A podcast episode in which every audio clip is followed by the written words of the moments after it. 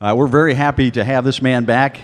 When we got an email uh, this past year, kind of explaining uh, some challenges health wise that Tim had, uh, we were a little worried about him.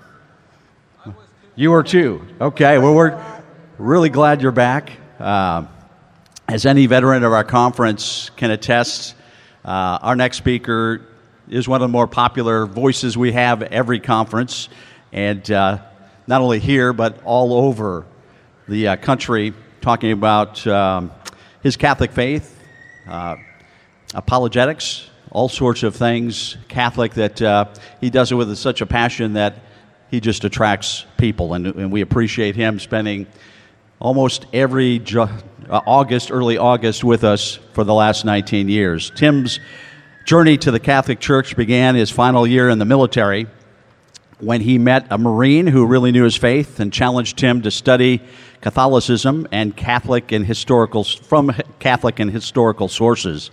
That encounter sparked a two year search for the truth, and even though Tim was determined to prove Catholicism wrong, he ended up studying his way all the way home to the Catholic Church. He has been on fire promoting the faith ever since, challenging Catholics to be bold, and to grow to love the church, and non Catholics to take a real look at the truth of the Catholic Church. Tim has motivated and helped thousands in their faith journeys as, at conferences like this and many, many more through his work with the Catholic Answers. He has been at all but one of our 19 conferences. Please welcome Tim Staples.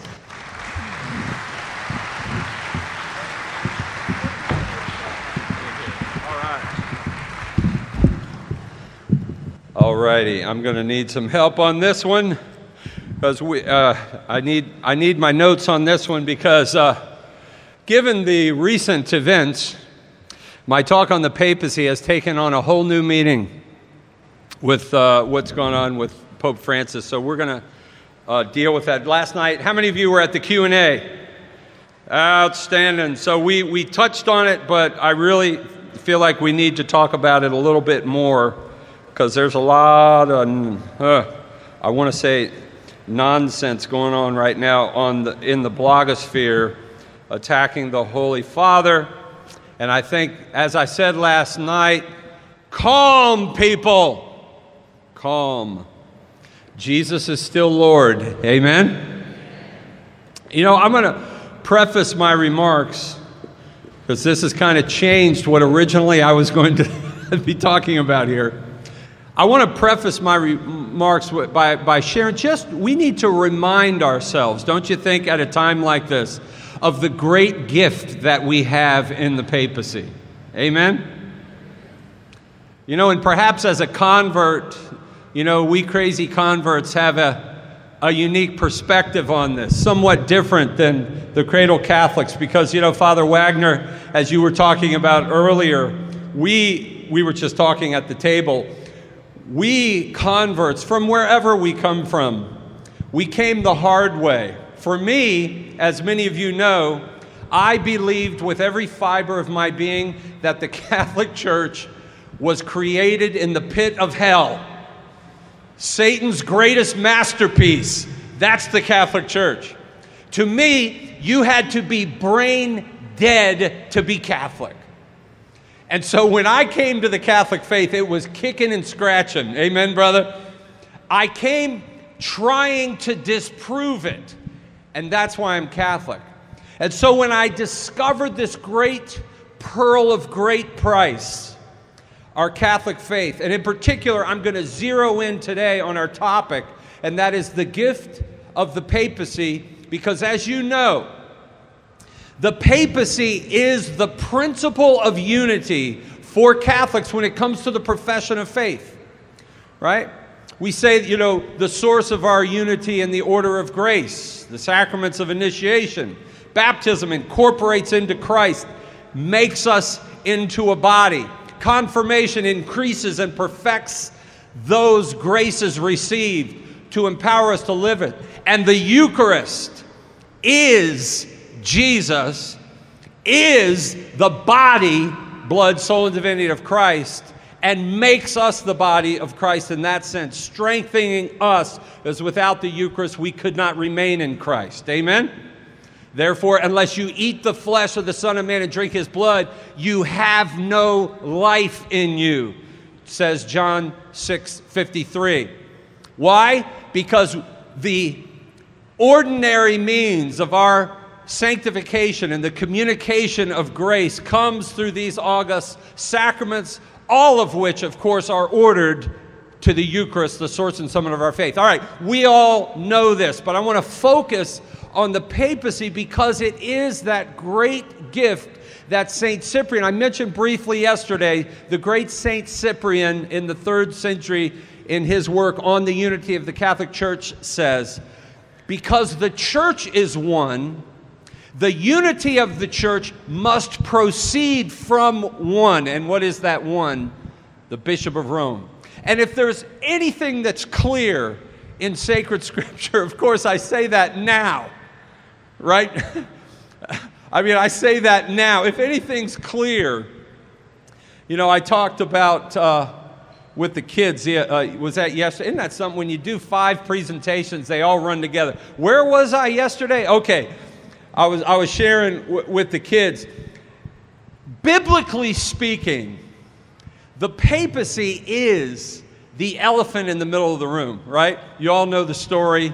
You've probably heard me share before. Of, and by the way, this is a true story. Now, you've heard the story, right, of fellas coming home from work. He arrives at home and there's police all over the place. Police are it looks like out in front of his house. There's lights flashing. He's going, Oh my Lord. As he's driving up the, the street, he's thinking they're at his house and he's panicking. What happened? Is my house on fire? What happened? Well, as he gets closer, it appears, Oh, it's the neighbor. Oh, well, thank goodness. Well, they've blocked off the street, and so he comes up and says, Look, my house is right there. Can I get by? And they say, Okay, we'll let you by, but a bad thing's happened. True story, by the way. And so he starts walking or, or, driving toward his house real slow, and he looks over, and here the front door of the neighbor's house is open, and they got the yellow tape, you know, out front, and there's detectives in there, and and he could see. Now, this is a true story. And if you just ate, this might get a little bit gruesome, okay? But he looks in and he sees his neighbor. And his neighbor is is dead. And I hate to say this, but he's he's like the cartoon character, flat as a pancake, and it's a bloody scene. And he sees, oh my goodness, that was my neighbor, and he's just crushed, and it's oh no. Well, there's detectives in there, and they're dusting for fingerprints, right? And but as they were dusting for, and this is a true story, and as they were dusting for fingerprints, they the one detective, you know, runs into an elephant. And he's, my goodness, what's this elephant doing in here, right? And he's trying to, and the other detectives, they're trying to dust, and they keep, finally, one detective said, Would somebody get this elephant out of the room so we can do our job? And so they got the elephant out of the room, and they never caught the murderer. They never did. That's a joke, by the way, okay? But, folks, the papacy is the elephant in the middle of the room. For me, as a young Protestant on fire, Pentecostal, preaching the gospel, I love Jesus. The papacy was insane to me. I had a caricature in my mind of what the papacy actually was. That's a whole nother talk. But yet, in the Gospels and in the New Testament, what is so clear for example, in Ephesians chapter 4, verse 11, the Holy Spirit has placed in the church. And he lists the fivefold ministry, right? Come on. I know this is review, but we got to do this, my brothers. Right? The Holy Spirit has placed in the church apostles, prophets, pastors, evangelists, and teachers. Why? For the work of the ministry, for the building up of the body of Christ, till we all come to the unity of the faith. Why? Verse 14 so that we henceforth be not children tossed to and fro with every wind of doctrine. That is why Jesus gave us the apostolic gift. And not just the apostles 2,000 years ago, but their successors, the bishops. Jesus guaranteed there would be successors to the apostles, the bishops, when he said, All authority, Matthew 28 18 through 20, if anybody's keeping notes, and he is. All authority in heaven and earth is given to me. Go, therefore, teach all nations, baptizing them in the name of the Father, Son, and Holy Spirit. And lo, I will be with you all days. Did he say till the end of the first century? Did he say until the completion of the New Testament? no. He said, all days, even to the end of the age. Jesus will be with us in the successors of the apostles, the bishops, as we see in Acts chapter 1, verse 20, when Peter at the helm, you know, declares the manner in which the successor or the replacement in that case of Judas was going to be made. The scripture says that Peter employed two biblical texts, one from uh, from Psalm 69, right around verse 29, and the other from Psalm 109, I forget which verse. Let another man take his office. Of course, the Greek text there is let another man take his episcope bishopric. Are y'all with me? So, what we see in the New Testament is the apostle in succession is referred to as the bishopric. All right, again, I know this is review, but we need to hear this again. Jesus went to great lengths, and what's amazing to me, folks, is how we can be so quick when there's dissension in the church, there's confusion and such, people will panic. And we do have to remember this people will fall into despair. We have to be very careful before we start lobbing around heresy bombs. Oh, the Pope's a heretic. Oh, Lord, have mercy, right?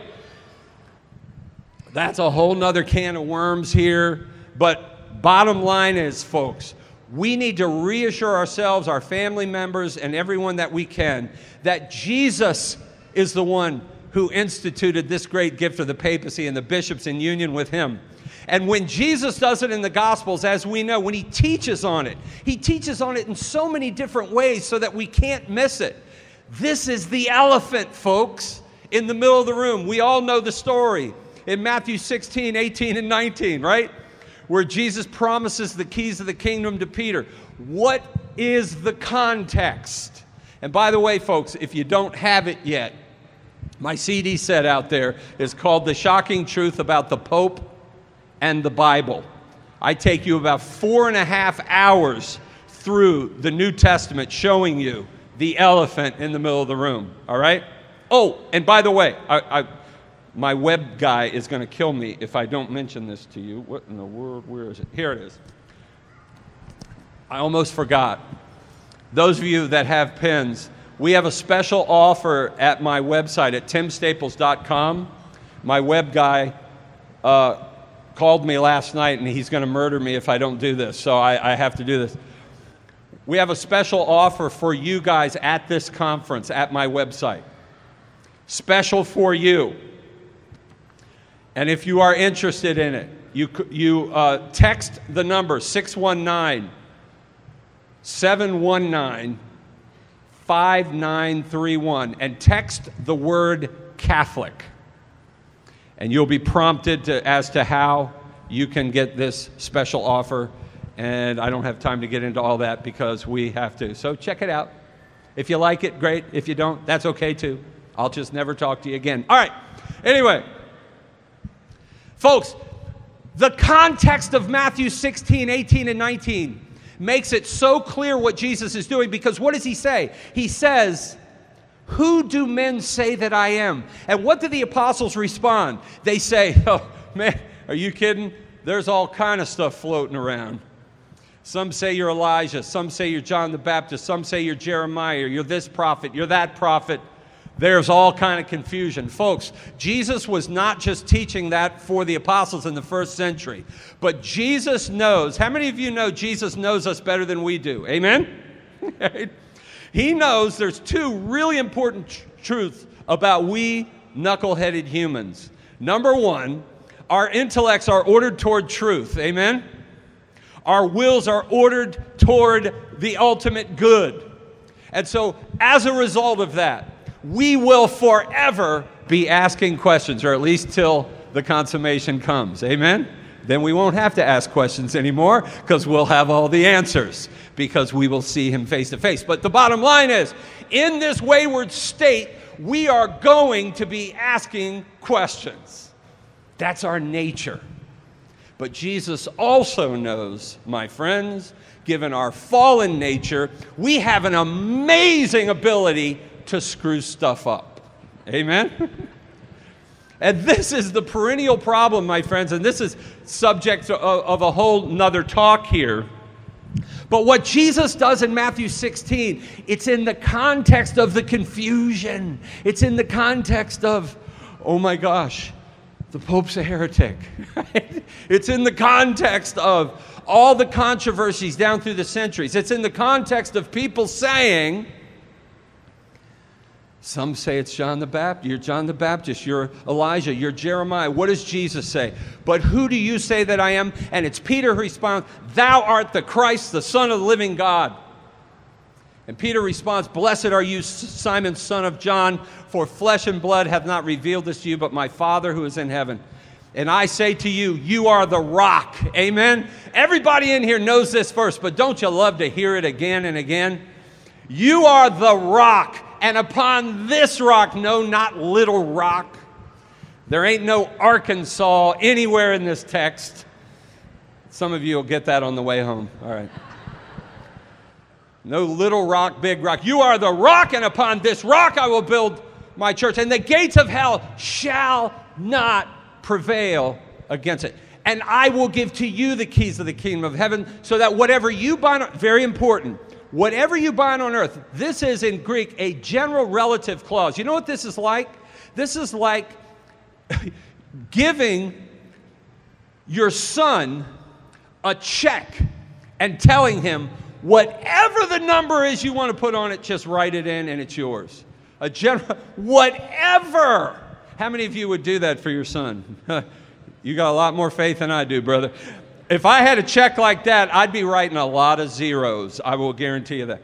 But it's whatever you bind on earth shall have, it's an interesting Greek construction there, shall have already, it's a future perfect. It's a very interesting uh, construction there. But whatever you shall have bound on, on earth shall have been bound in heaven. Whatever you lose on earth shall have been loosed in heaven. In other words, the power of heaven is going to back up whatever you declare. And the implication, of course, being you can't err.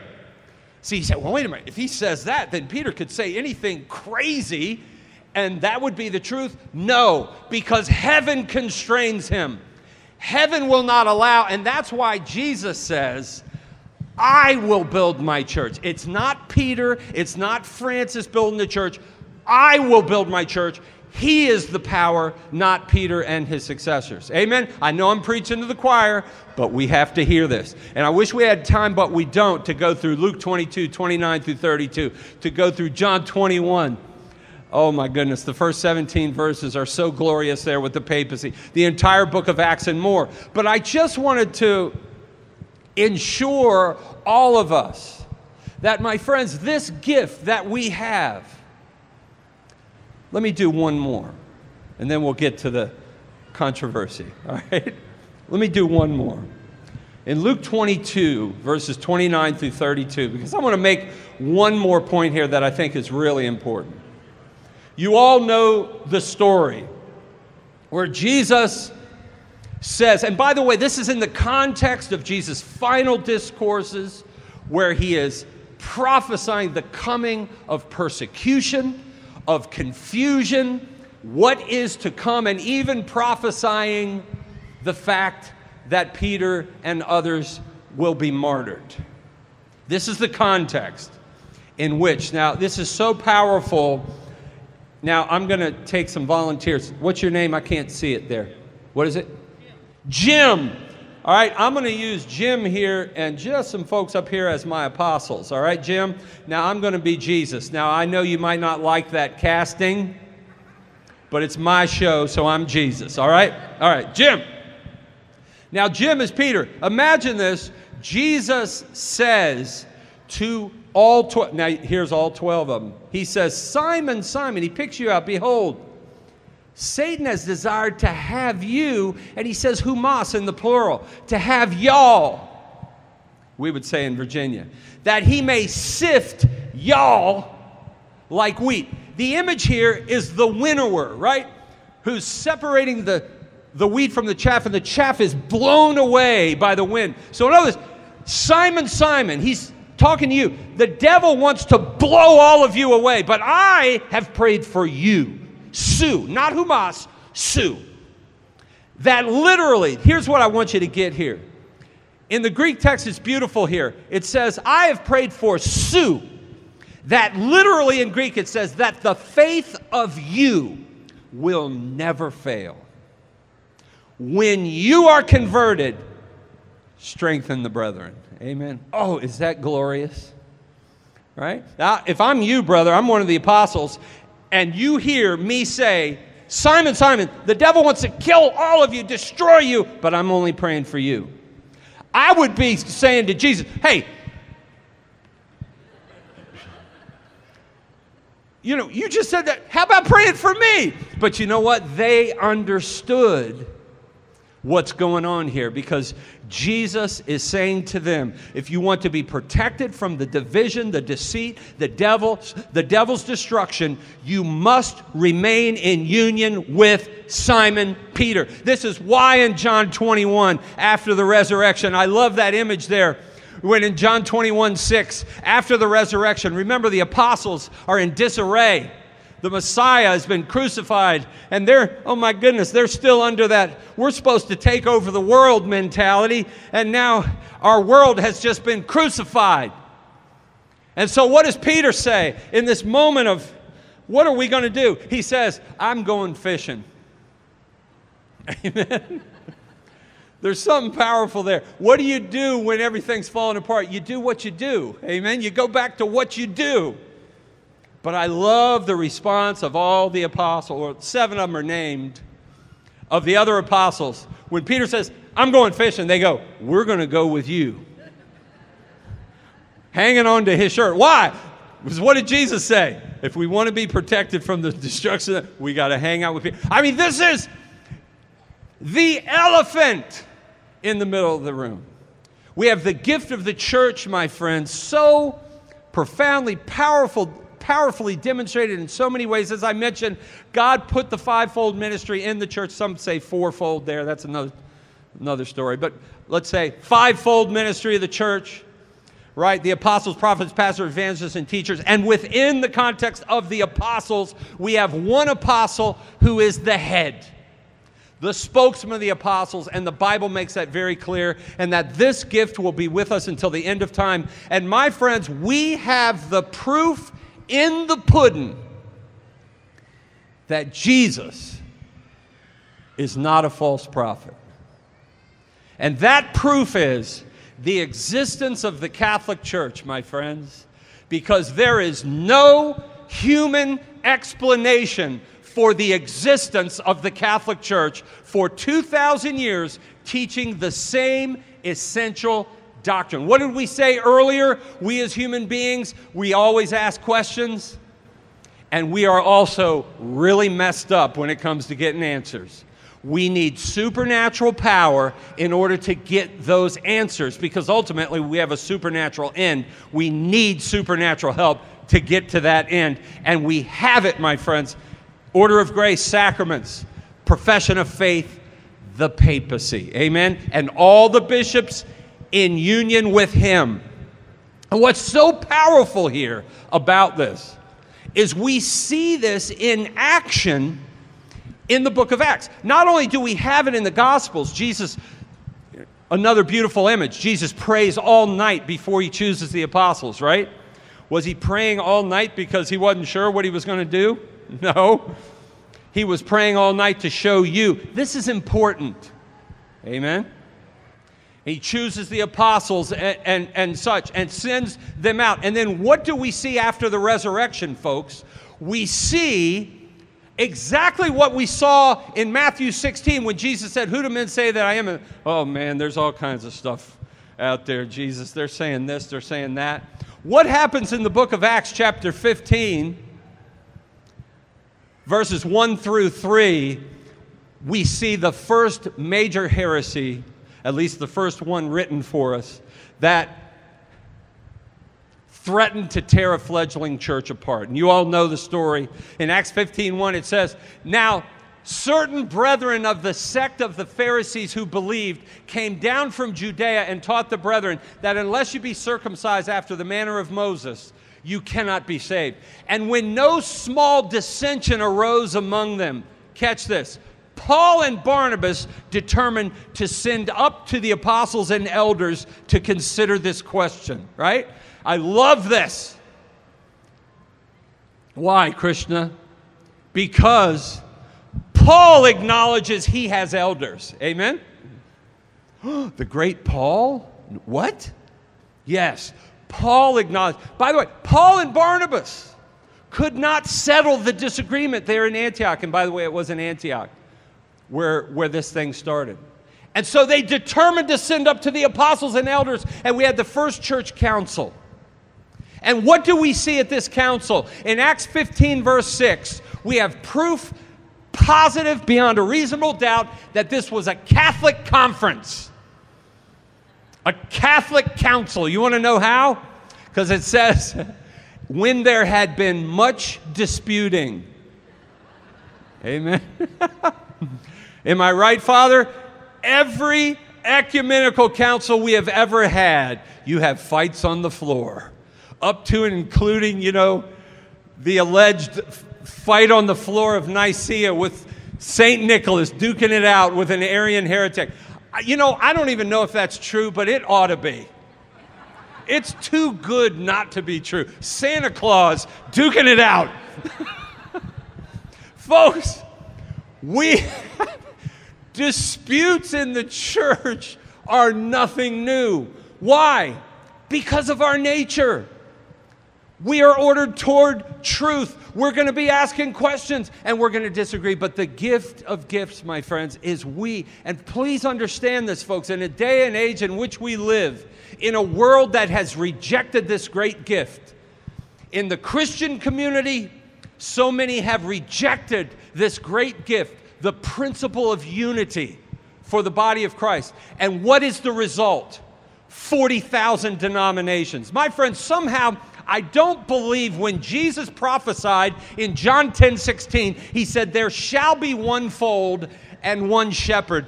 I just don't think he had in mind 40,000 folds and 40,000 shepherds. Are y'all with me? All right. I mean, Jesus prophesied. Folks, where you reject this principle of unity, and it's not just in the church, but the world at large, my friends, when nations threw off the authority of the church and the papacy, what's the result? World wars on a scale that Christendom would never have imagined or allowed.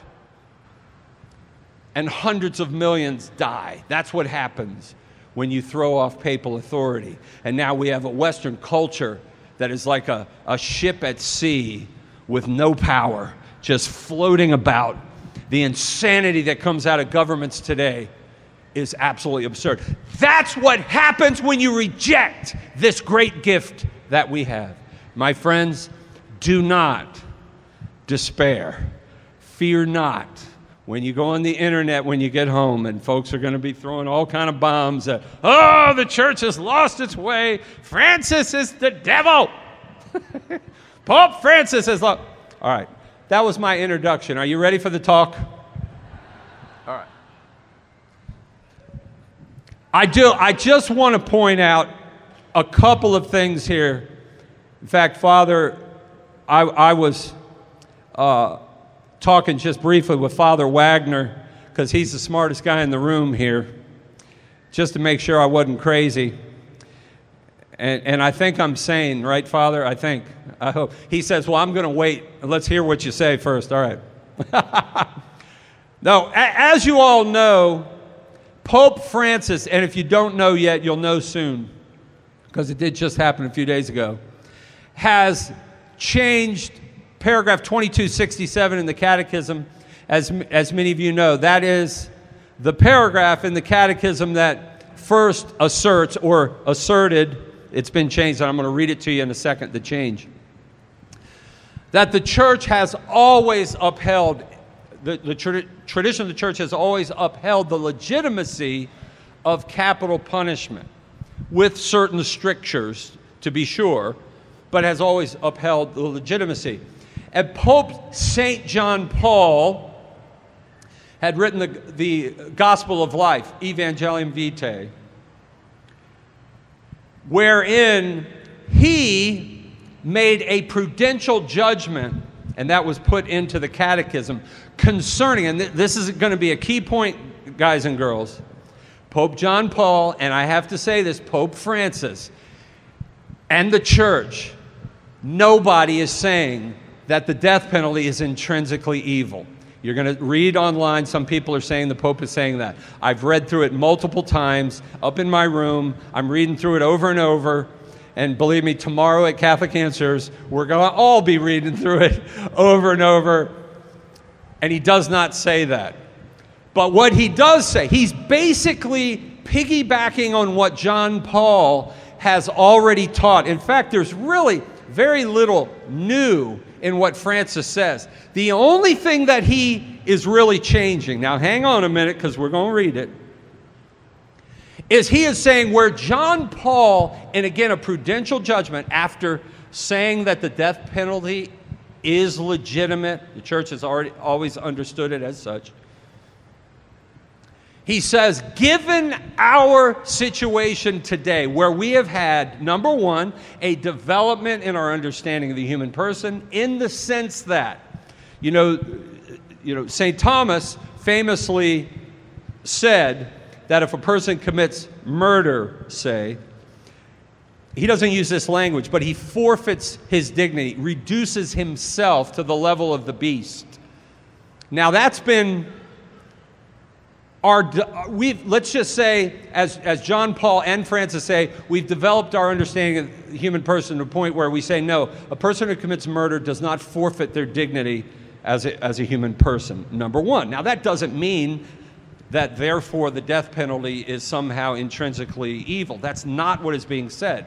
It is simply being said we've developed in our understanding of the human person, and that contributes to the discussion, okay?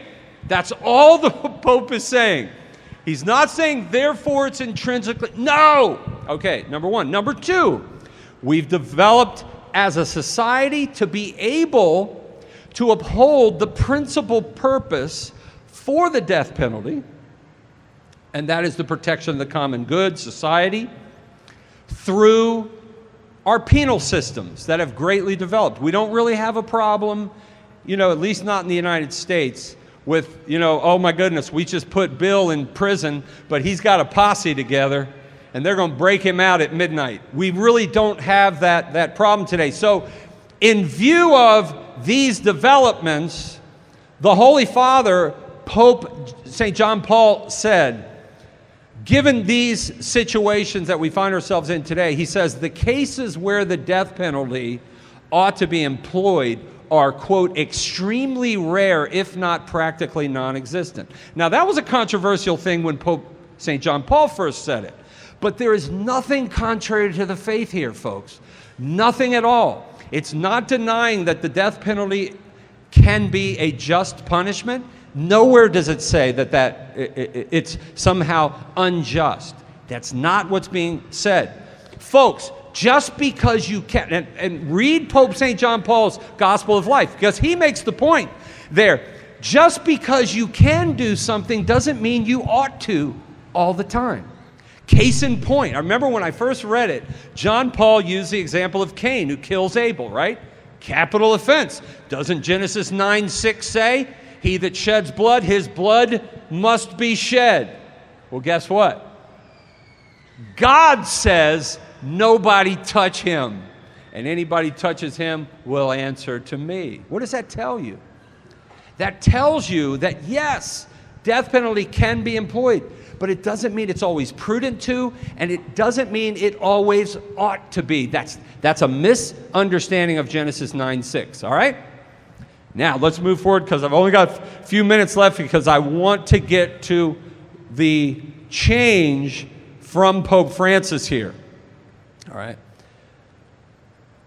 Cardinal Ladaria, the prefect for the CDF, put out the change and then has a little bit of a commentary on the nature of the change. And remember, what's changed here, I'm going to read in a moment, is nothing regarding the essence of Catholic teaching. It's just not there. There is no essential change. We're talking about a change in a prudential decision of how we ought to protect the common good given the facts as we have them in our day and age today. This is not an infallible teaching. This is, this is a prudential judgment, right? That says, you know, for uh, another example of this, folks, just war. When you go into war, we have a just war doctrine. It can be a just war as just as just can be, but that doesn't mean you, you can just go, oh, it's a just war. So we can just go bomb Dresden to the ground, killing women, children, and such. We can just drop an atomic bomb on Hiroshima because, hey, it's a just war. No. Even in war, even employing the defense of the state through the penal system, there have to be strictures. And those strictures do change given particular times and conditions. Are you with me? This is not, my friend, consequentialism. This is not saying, oh, there's no absolutes, and, and you're going to be reading a, a, about this as well. This is not what we're saying.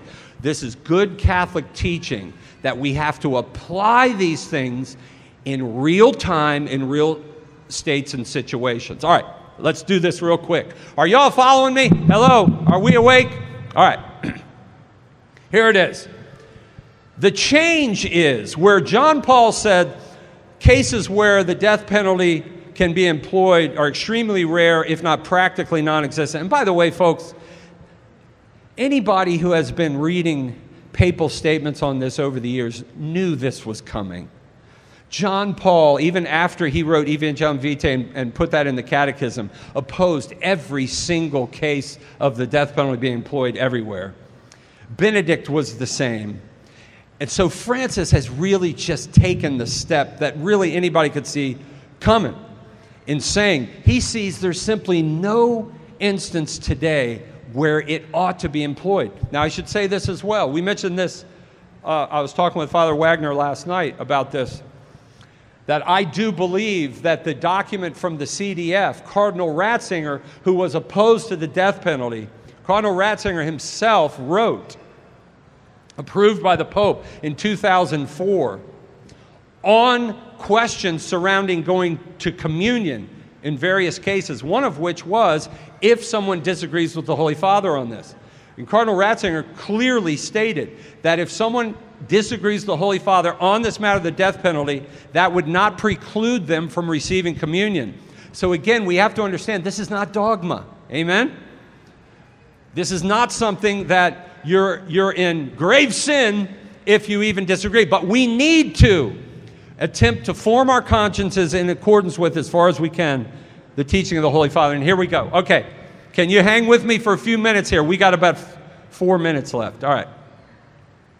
Recourse to the de- here's the change. Recourse to the death penalty on the part of legitimate authority following a fair trial was long considered an appropriate response to the gravity of certain crimes and an acceptable, albeit extreme, means of s- safeguarding the common good. Basically, he's saying the same thing John Paul said before.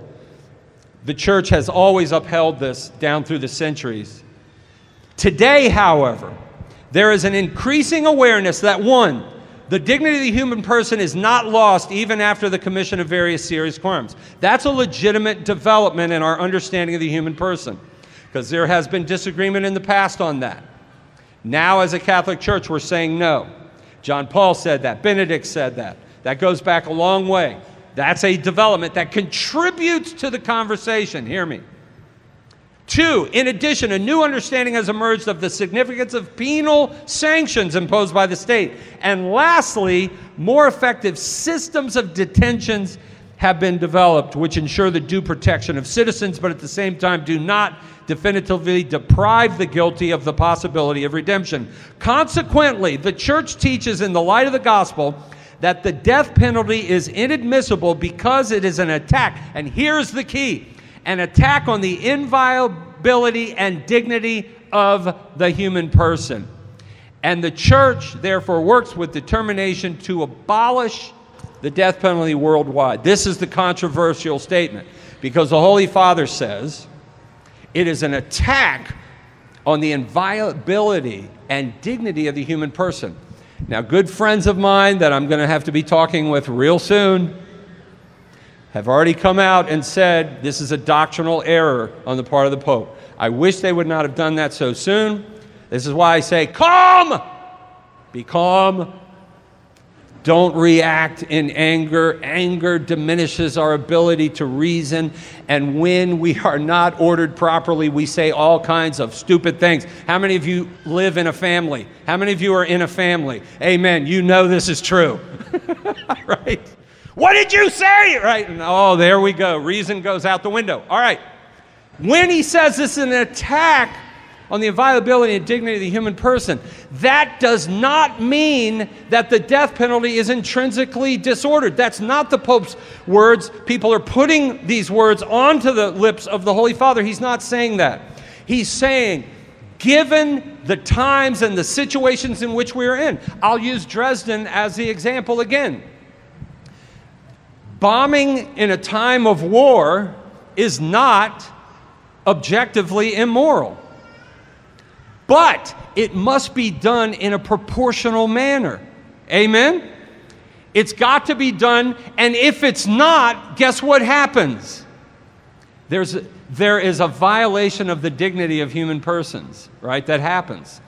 So, what the Holy Father is saying is we must, even in defending the state, in putting people in prison and such, it must be done in a just fashion because if it's not, it can lead to violations of the dignity of human persons. If we go beyond and start doing things arbitrarily, bombing whole cities, putting to death people when we have other means whereby we can attain the common good. We can protect the common good. Are you with me?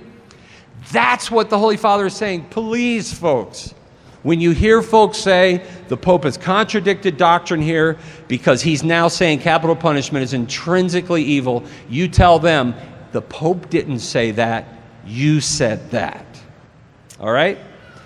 Bottom line, folks, this is not a matter of infallibility. This is a matter of prudential judgment. I can tell you, I personally have come a long way when it comes to the death penalty. As a Pentecostal preacher, I was kill them all, let God sort them out. That was me when I became Catholic. I will guarantee, and even after I was Catholic, I was kill them all, let God sort them out. But you know what? I have grown over the years. And in reading our Holy Fathers, in particular Pope St. John Paul the Great, I have come to see. And read, I will tell you, I'll challenge everybody needs to read the pastoral, the letter of the bishops on the death penalty. It's at the USCCB. Now, I will grant you, they don't deal with every contingency. I still have real questions about what about cases where you have folks in prison that are calling hits outside of the prison, they're killing people, they're going on attacking the common good.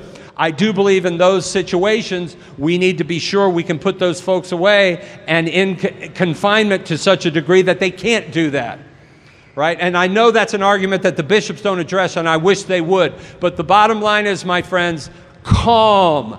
Let's continue the discussion but with a spirit as Catholics where we understand our faith and we know that Jesus established the church. There is never a reason for schism. There's never a reason to leave the faith. And if you ever even get that inkling, call me.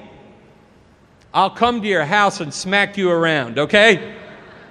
No, I'm speaking hyperbole. Amen. But calm, we reason, we love the Holy Father. And the last thing I'll say to you, because we got to go, I'm out of time, is this. Folks, understand the Pope can err in matters non infallible, non infallible teaching. It's happened before, but you basically got to go back 700 years to find one. You know, I mean, Pope John the 22nd famously, who was quickly, well, he recanted on his deathbed. As many of you know, he denied that the saints in heaven right now possessed God in the beatific vision. He said, no, not until the second coming. Now, he did teach that and he taught it multiple times, and it caused a lot of problems. He recanted on his deathbed. Pope Benedict XII and Benedictus Deus, one of his first acts as the successor of John the 22nd, declared it infallibly. Right? But the bottom line is, it had not been defined yet. The Pope was anything but obstinate, because remember, heresy has to be obstinate according to, you know, the Catechism of the Catholic Church, paragraph 2089. You must be obstinate. There's not even a possibility of heresy here. And with John the 22nd, it was simply error. It hadn't been defined, so you can't say, certainly, you can't even dream of saying formal heresy. Material heresy, fine my goodness, most of us have been material heretics at this time or another unwittingly during our lives. All right, bottom line, though, yes, the Pope can err, but it becomes a problem when the Pope is ambiguous, the Pope is teaching something that's not error, and then it becomes a litmus test. If you're really Catholic, you're going to join me in calling the Pope a heretic. And that's what happens, folks, and things get out of control. And we do not want folks creating a schism here. Amen? All right, I'm out of time. I hope this helped. We have such a great gift in the papacy that has made real for us. The power of God working through the papacy has made real, possible, has made it effectual the theme of this conference this year one Lord, one faith, one baptism. We have it because of this great gift. Don't squander it, don't ever take it for granted. God bless you.